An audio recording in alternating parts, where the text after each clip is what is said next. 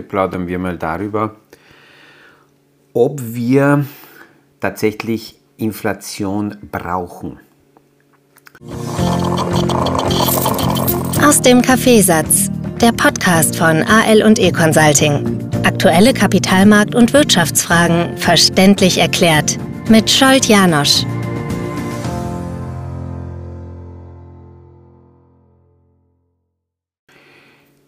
Es gibt so eine allgemein akzeptierte Formulierung, ähm, dass wir angeblich Inflation benötigen, damit unser Zahlungsmittel, damit das Geld weniger wert wird und die Menschen deswegen das Geld nicht horten, nicht aufbewahren, sondern lieber ausgeben, in Umlauf bringen und dass eben die Inflation damit ähm, wichtig ist, eine bestimmte Inflation, damit wir Innovation haben und damit die Wirtschaft auch wächst. Das ist grundsätzlich das Keynes, äh, Keynesche Modell.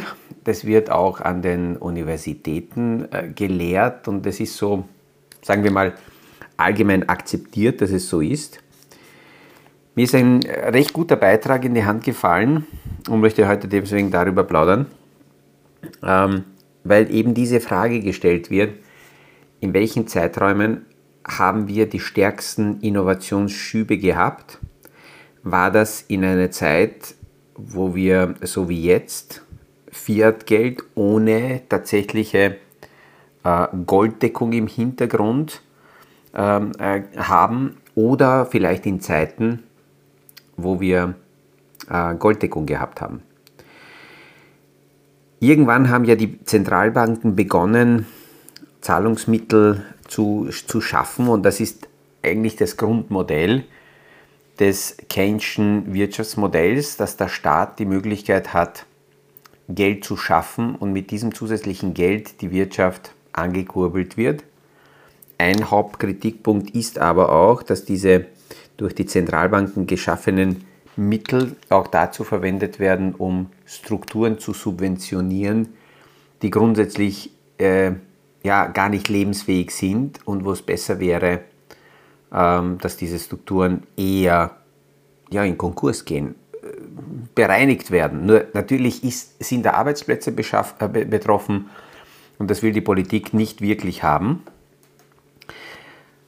Es gibt Großkonzerne, die heute immer noch, was weiß ich, 100, äh, 110 Milliarden Schulden vor sich herschieben, jährlich gerade einmal 1,5 Milliarden Gewinn machen. Das heißt, aus diesem Gewinn können die Schulden niemals abgedeckt, äh, abgezahlt werden. Das müssten mehr als 100 Jahre sein, damit diese Firma sich überhaupt entschulden könnte. Und da sprechen wir noch nicht von den Zinsen, sondern von den reinen Schulden. Solche Strukturen sind eigentlich nicht lebensfähig und es ist die Frage, warum sie äh, am Leben gehalten werden. Das geht nur, weil wir kein goldgestütztes System haben. Wenn man in die Vergangenheit zurückgeht, dann sehen wir, dass die äh, Industrialisierung, die sehr, sehr stark als erstes in England Fuß gefasst hat, in einer Zeit war, als wir noch Golddeckung hatten.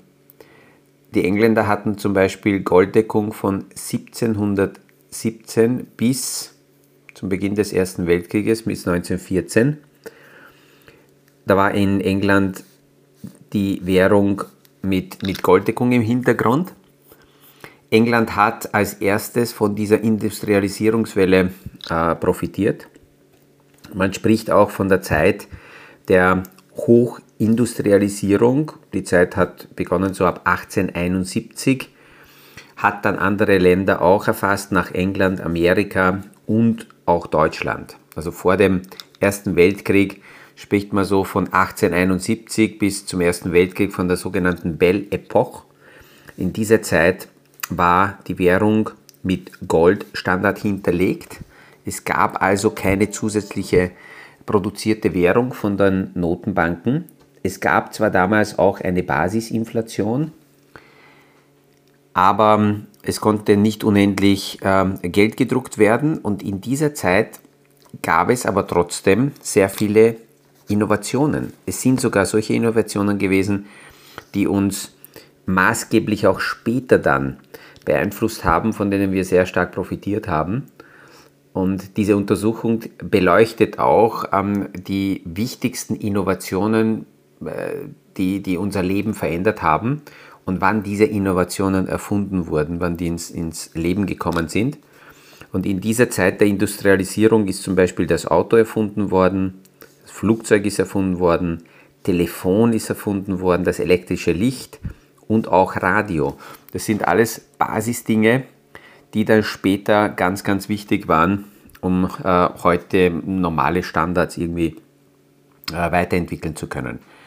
Von 1914 weg, mit dem Beginn des Ersten Weltkrieges, kam dann die Fiat-Währung, wo die Golddeckung aufgehoben wurde und die Druckerpässe angeworfen wurde, um die Kosten des Ersten Weltkriegs äh, finanzieren zu können. Und noch mehr Geld ist dann während des Zweiten Weltkrieges vernichtet worden. Das hat dann angedauert bis 1948 und von 1948 bis 1973 hatten wir wiederum eine Golddeckung nach dem Bretton Woods-Vertrag. Dieser Vertrag wurde dann von den Amerikanern gekündigt, aufgekündigt und damit begann wieder die Zeit des Fiat-Geldes.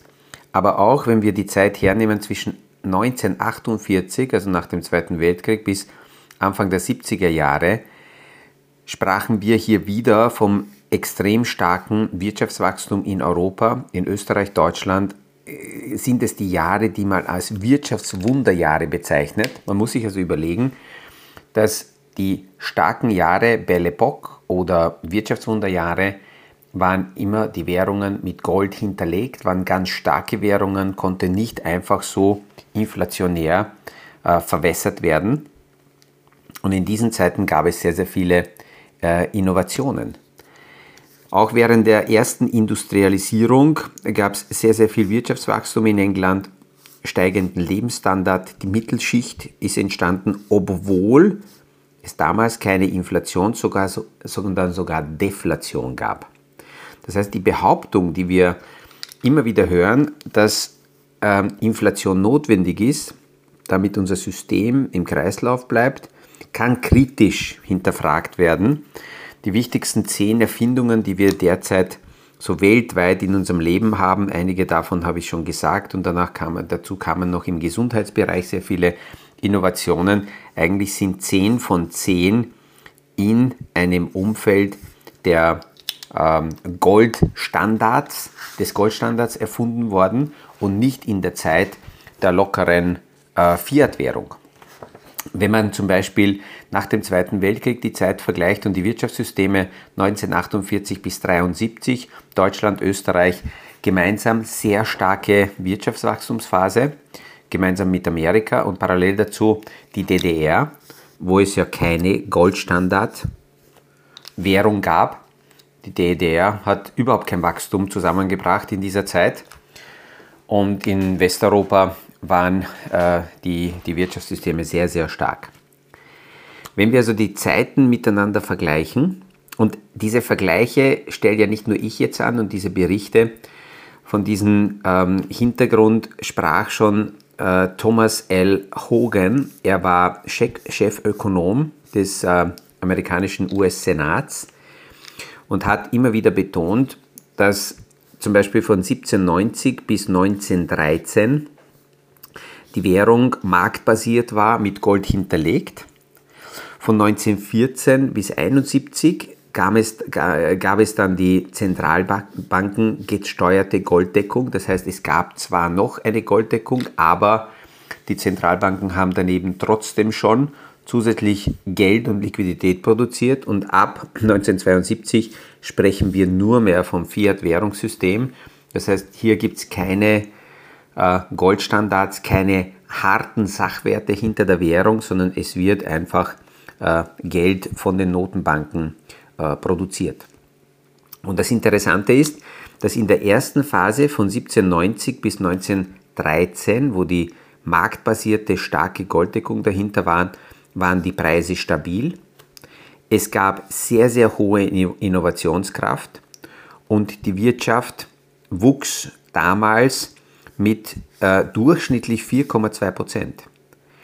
Die Inflation war damals nur bei 0,2. Wenn wir im, die, diesen zweiten Zeitfenster anschauen von 1914 bis 1971, wo also die Zentralbanken zwar noch die Golddeckung im Hintergrund hatten, aber bereits Liquidität produziert wurde, da gab es schon stärkere Preisanstiege, eine höhere Inflation. Ähm, es gab weniger Wirtschaftswachstum. Von 4,2 davor sind wir auf 3,7 gefallen. Und in diesen Zahlen sind die ganzen Covid-Zahlen noch nicht drinnen, weil die Covid-Zeit hat unsere Wirtschaft zusätzlich noch geschwächt und die Inflation in die Höhe getrieben. Und wenn wir denn die Zeit anschauen, ab 1972 haben wir sehr, sehr starke Preissteigerungen. Im Durchschnitt sind es 4%. Noch einmal, die Zeit nach Covid ist da noch gar nicht drinnen, weil die letzten Jahre haben die Inflation hier extrem nach oben angeheizt. Wirtschafts-, unser Wirtschaftswachstum ist mittlerweile zurückgegangen auf 2,8. In der ersten Golddeckungsphase hatten wir ein Wirtschaftswachstum von 4,2 Prozent. Jetzt können Kritiker sagen, okay, wir können nicht ewig, äh, wenn wir von Null kommen, so stark wachsen. Ja, aber das sind ja nur die, die vergangenen 200 Jahre in etwa oder 300 Jahre. Davor gab es ja auch schon Wirtschaftssysteme, also wir kommen nicht ganz von Null. Vergleicht man die Wachstumszahlen beim Standard Poor's Index, also beim größten Index in Amerika, dann haben wir beim Standard Poor's Index vor 1913 durchschnittlich 7,2% bei Anno Wachstum gehabt. Zwischen 1914 und 1971, also in der Zeit, wo die zwei Weltkriege waren, hatten wir im Standard Poor's Index sogar 9% Wachstum pro Jahr. Und seit 1972 haben wir im Durchschnitt etwa 6,4 Prozent im Standard Poor's Index, ist also deutlich stärker gefallen. Ähm, das aktuelle Modell basiert, wie ich schon vorhin gesagt habe, auf Keynes Theorie, auf äh, Wirtschaftstheorie-Modell. Alle Universitäten lehren das. Es geht immer davon aus, dass der Staat Geld erzeugt und der Staat dafür sorgt, dass die Menschen äh, dementsprechend äh, versorgt sind mit, mit Wirtschaftssystemen, damit mit Arbeit, damit mit genug Geld, damit sie sich quasi selbst ernähren können aus dem, was der Staat ja eigentlich schafft. Und dass das Geld, das überbleibt, es sollte im Kreislaufsystem weiter gedreht werden und deswegen brauchen wir eine Inflation, damit da tatsächlich auch Innovationen finanziert werden. Wenn wir die Zeitfenster anschauen, wie lang die sind. Wir sprechen hier von 1790 bis 1913 oder dann von 1914 bis 71 und weiter. Merken wir eines, äh, das sind sehr lange Zeitfenster und wenn wir in einer Situation einmal drinnen sind, dann können wir das akut nicht ändern. Warum das aber trotzdem wichtig ist zu erkennen, weil äh, in der Zeit des Goldstandards hatten wir eindeutig wesentlich mehr Innovation die Innovationskraft war stärker. Da mussten nämlich die Dienstleistungen und die Produkte deutlich besser sein, weil Menschen, die eine harte Währung haben, deutlich kritischer sind, ihnen nicht so leicht ihr Geld gegen irgendwelche Schwachsinnigkeiten tauschen und irgendwohin investieren, sondern da muss die Dienstleistung dahinter schon dementsprechend gut sein. Und deswegen ist es auch wichtig, auch heute als Anleger kritisch dem Zahlungssystem gegenüber zu sein und sich immer zu überlegen, wie viel Sinn es macht, in einem Zahlungsmittel, im Fiat-Geld, seine Vermögenswerte zu halten, selbst dann, wenn es dafür kurzfristig Zinsen gibt, ähm, weil damit in vielen Fällen nicht einmal die Kaufkraft, ähm, nicht einmal Kaufkraftverluste kompensiert werden können. Und deswegen ist immer wieder wichtig, im Anlagebereich sich darüber Gedanken zu machen, in welche Sachwerte, in welche tatsächlichen Wirtschaftswerte ich wechseln kann, um nicht in einem Zahlungsmittel meine Vermögenswerte zu halten, in Geldwerten, ähm, die im jetzigen System einfach darauf aufgebaut sind, dass alleine durch die Inflation äh, diese Zahlungsmittel an Wert verlieren. Ich habe vor einigen Tagen einen 5000 Schilling-Schein wieder mal in die Hand bekommen ich kann mich noch zurückerinnern, wie wertvoll dieser Mozart damals war, der 5000 Schilling-Schein. Äh, das war riesig. Wenn ich das heute umrechne, sind es in Euro in etwa 350 Euro. Und ähm, ja, wenn man überlegt, wie lange 350 Euro halten, dann ist das bei Weitem nicht so lange, wie damals der 5000 Schilling-Schein war. Den 500-Euro-Schein gab es einmal, gibt es ja mittlerweile nicht mehr. Selbst wenn ich 5000 Schilling und 500 Euro miteinander vergleichen würde, habe ich heute gefühlt nicht die gleiche Kaufkraft für 500 Euro wie damals für 5000 Schilling. Und das zeigt sehr, sehr stark, warum man aufpassen muss, ähm, wenn langfristig in klassischen Zahlungsmitteln, ohne in harte Sachwerte anzulegen, Geld geparkt wird, weil, wir damit massiv an Kaufkraft verlieren. Ich weiß, dass es gar nicht so einfach ist, gerade dann, wenn dann bei den Anlageformen die Preise schwanken und man das Gefühl hat, wenn man eine Anlage gekauft hat, da verliert man Kaufkraft. Aber es ist immer die Frage, zu welcher, äh, zu welcher Währung setze ich das in Relation. Und äh, man sollte deswegen nicht immer in Euro, in Dollar, in anderen Währungen denken, sondern in realen Sachwerten, im Quertausch, um da das Gefühl zu haben, wie viel Auto, wie viel Haus, wie viel äh, Gold, wie viel Aktien bekomme ich als Tausch für bestimmte Waren, weil da hat man einen direkten Vergleich und äh, nicht unbedingt über, das, über unser Zahlungssystem zu gehen, weil die, die Zahlungsmittel, unsere Fiat-Währung wird tatsächlich ähm, bewusst inflationär behandelt, weil hier die Schulden dementsprechend mit der Inflation dann auch äh, besser speziell von staatlicher Seite her äh, behandelt werden können. Ich bekomme auch oft die Frage gestellt, warum gerade jetzt auch zum Beispiel Gold trotzdem im Wert zum Zahlungsmittel zum Dollar oder zum Euro fällt.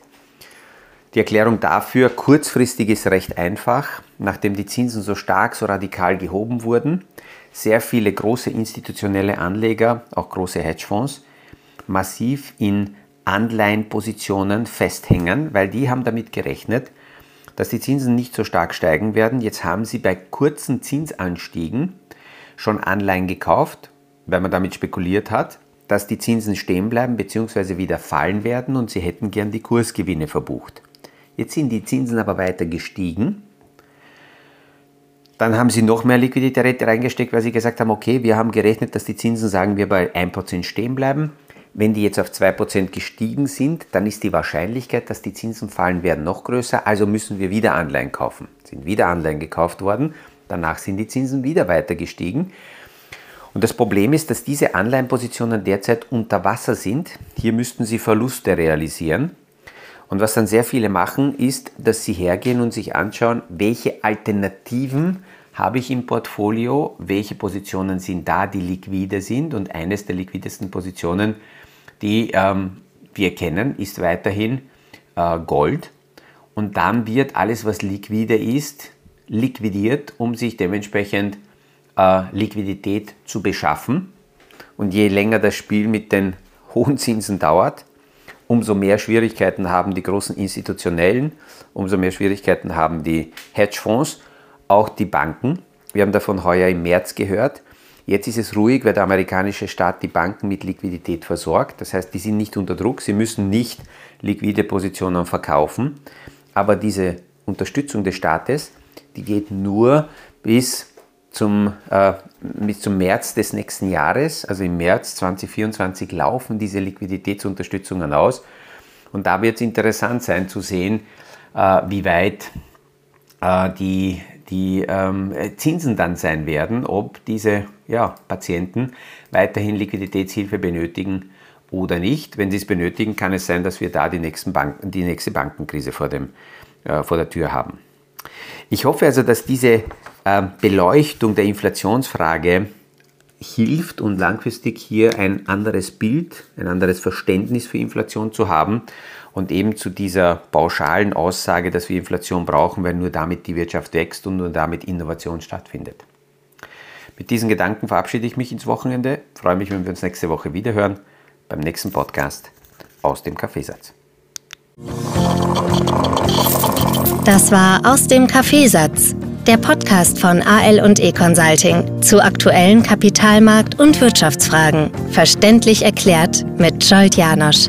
Aktuelle Fragen, Rückmeldungen und Anmeldungen zum nächsten Kapitalmarkt-Talk findet ihr auf unserer Homepage www.aleconsulting.at.